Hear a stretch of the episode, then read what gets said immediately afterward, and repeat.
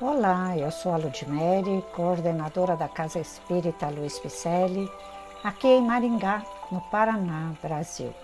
E estou fazendo a leitura de mensagens ditadas por diversos espíritos que se encontram no livro O Espírito da Verdade, que foi psicografado por Francisco Cândido Xavier e Valdo Vieira.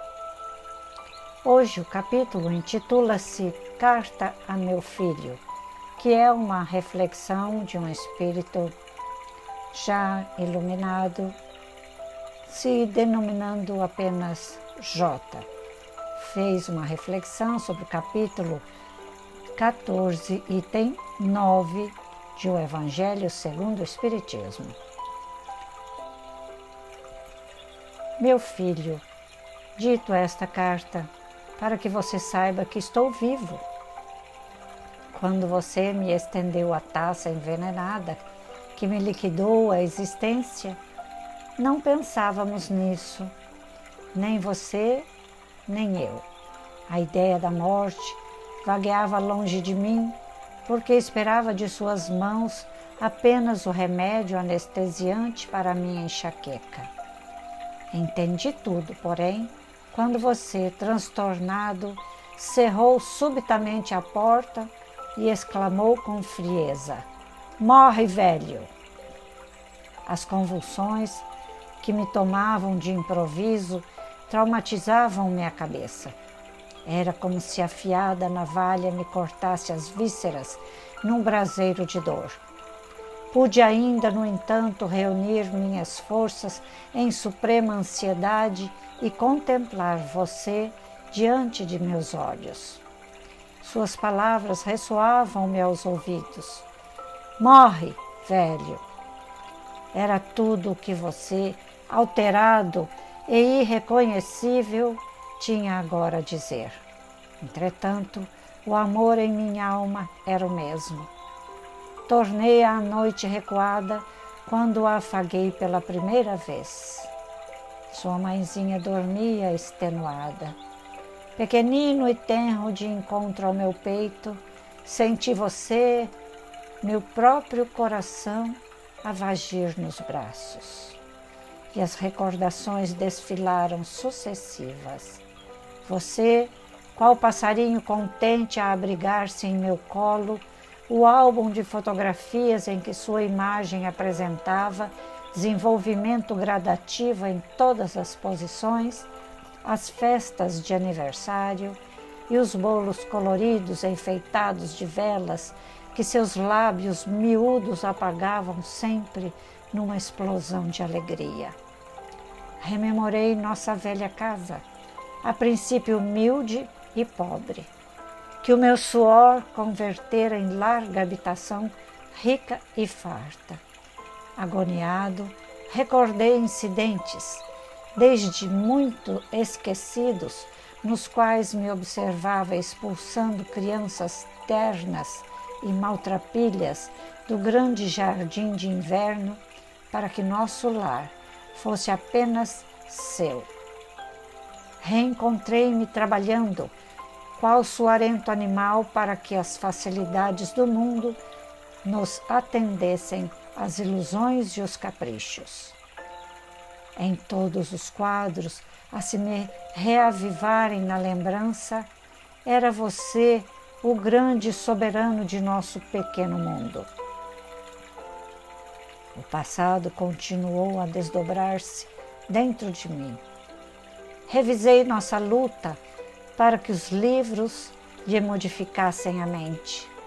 O baldado esforço para que a mocidade se lhe erigisse em alicerce nobre ao futuro.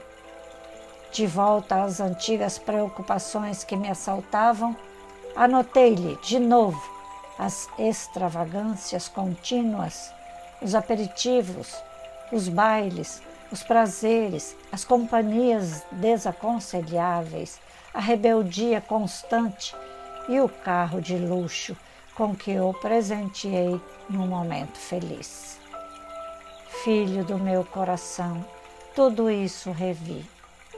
Dera-lhe todo o dinheiro que conseguira juntar, mas você desejava o resto.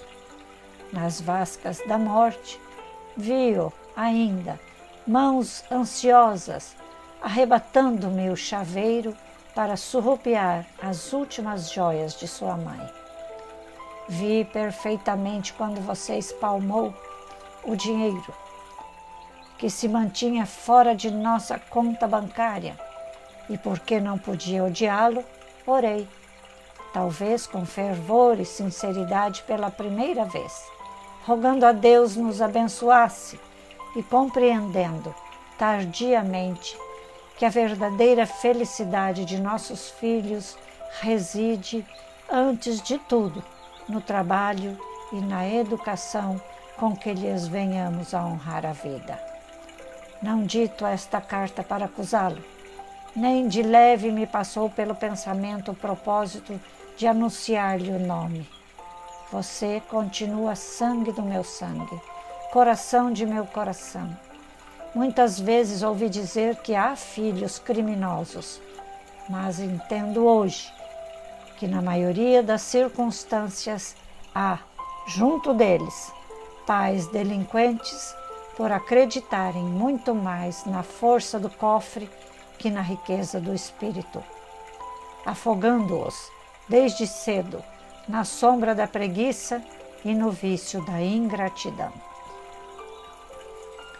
Não venho falar assim unicamente a você, porque seu erro é o meu erro, igualmente.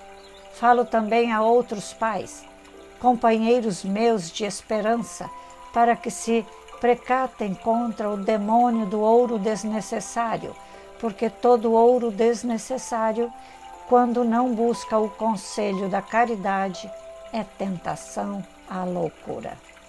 Há quem diga que somente as mães sabem amar, e realmente o regaço materno é uma bênção do paraíso. Entretanto, meu filho, os pais também amam, e por amar imensamente a você, Dirijo-lhe a presente mensagem, afirmando-lhe estar em prece, para que a nossa falta encontre socorro e tolerância nos tribunais da divina justiça, aos quais rogo me concedam algum dia a felicidade de tê-lo novamente ao meu lado, por retrato vivo de meu carinho. Então, nós dois juntos te passo acertado no trabalho e no bem aprenderemos, enfim, como servir ao mundo servindo a Deus. J.